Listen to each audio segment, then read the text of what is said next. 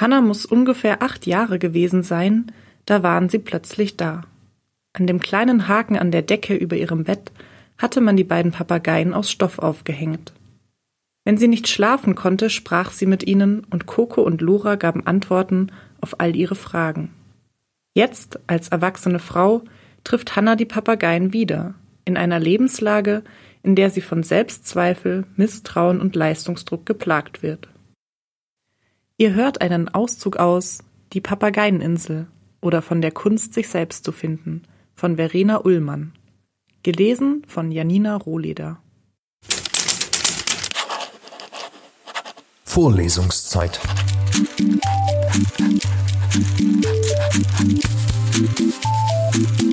Der Geschichten-Podcast für jede Gelegenheit.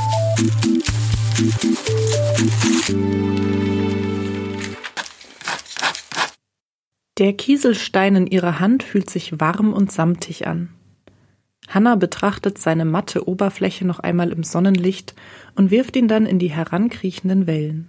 Und dann noch einen. Und noch einen. Ich bin die Akten los, denkt sie. Einfach so. Ich habe mich verabschiedet und das war es mit dieser Abteilung. Wieder hat sich kein Projekt für mich ergeben. Leere Tage liegen vor ihr, und sie ist sich nicht sicher, ob sie sich davor fürchten oder darauf freuen sollte. Ich werde wieder besser schlafen können, überlegt sie. Wieder die Energie haben, in die Bar zu gehen, Leute zu treffen. Ja, sie haben mir fast ein bisschen gefehlt in der Zeit, die ich in dem verqualmten Büro verbracht habe. Es war fast wie bei meinen letzten Jobs. Fremde Städte, keine Zeit und Lust, mich nach der Arbeit noch aufzuraffen, um irgendwas zu tun oder irgendwen zu sehen. Arbeiten, essen, schlafen. Vielleicht lassen sich Jill, Bodo und Christine deswegen so mit Akten zuschütten, weil sie dann ihre Ruhe haben vor was auch immer sie verfolgt. Die Papageien sind weg, fällt ihr auf. Sie sind so unvermittelt verschwunden wie der Schmerz aus ihrem Knöchel. Kommt doch her! ruft Hanna in den lauen Wind, der nach Salz und Algen riecht.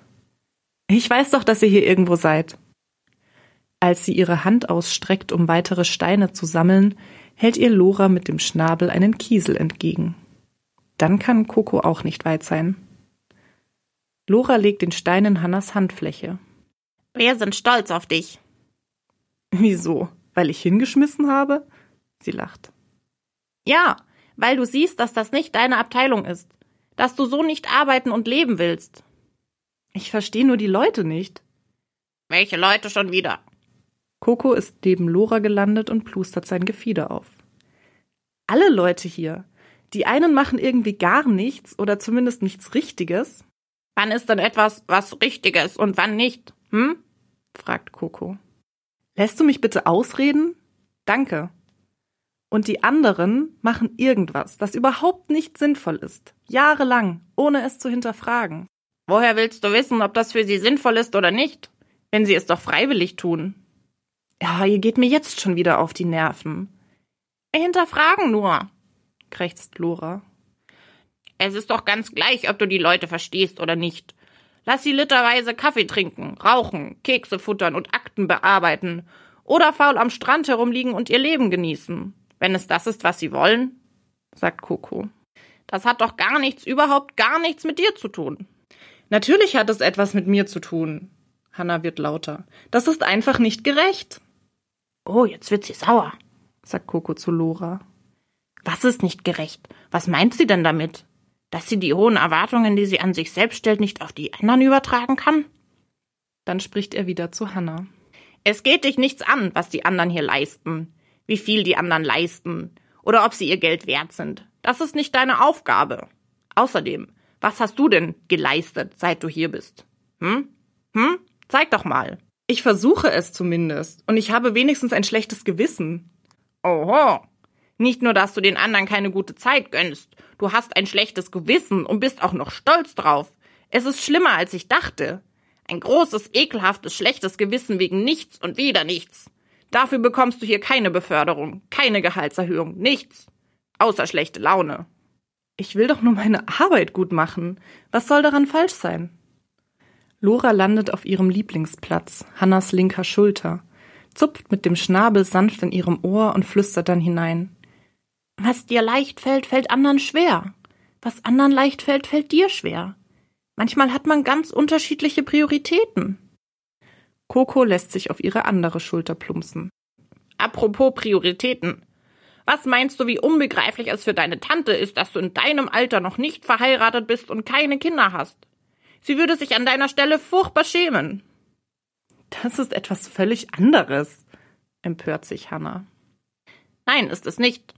Manchmal sieht man durch die anderen seinen eigenen Lebensentwurf bedroht oder zumindest in Frage gestellt. Deine Tante durch dich. Du durch manche Menschen hier auf der Insel, die die Dinge anders sehen als du, die etwas können, was du nicht kannst.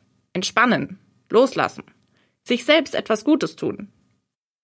Die beiden Vögel fliegen wieder aufs offene Meer hinaus, und Hannah hätte ihnen ihr schlechtes Gewissen gerne mitgegeben.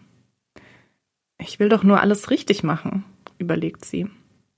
Und solange ich nicht weiß, dass ich auf dem richtigen Weg bin, kann ich mich doch nicht entspannen. Sich etwas Gutes tun, das muss man sich erst verdienen, oder nicht? Okay, was die anderen machen, geht mich nichts an. Sie müssen die Konsequenzen dafür tragen und nicht ich. Aber gibt es überhaupt Konsequenzen?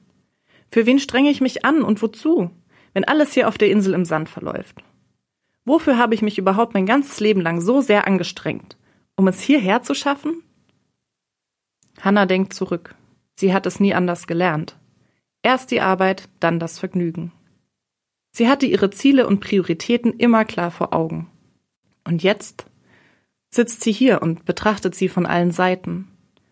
Sie erscheinen ihr trüb und schwer und fühlen sich unpassend an. Als wären es auf einmal nicht mehr ihre eigenen, als hätte man sie ihr untergeschoben. Die ersten Sterne tauchen am Himmel auf und funkeln sie an. Was ist noch übrig? fragt sie sich. Und was bleibt von mir selbst, wenn ich nicht so weitermachen will wie bisher? Was verliere ich? Sie zieht ihr Smartphone aus der Tasche und scrollt durch ihre Kontakte. Liebe Menschen, die mir zuhören würden und etwas sagen, das mir gut täte, die mir zurückschreiben würden, versuchen würden, mir Ratschläge zu geben. Aber sie sind nicht hier auf der Insel. Sie wissen nicht, was hier mit mir geschieht. Sie können keine Entscheidungen für mich treffen, keine neuen Ziele für mich finden. Hannah öffnet die einzige App, die ihr heute noch helfen kann. Die Taschenlampe, um sicher zurück zu ihrem Bungalow zu finden. Vorlesungszeit.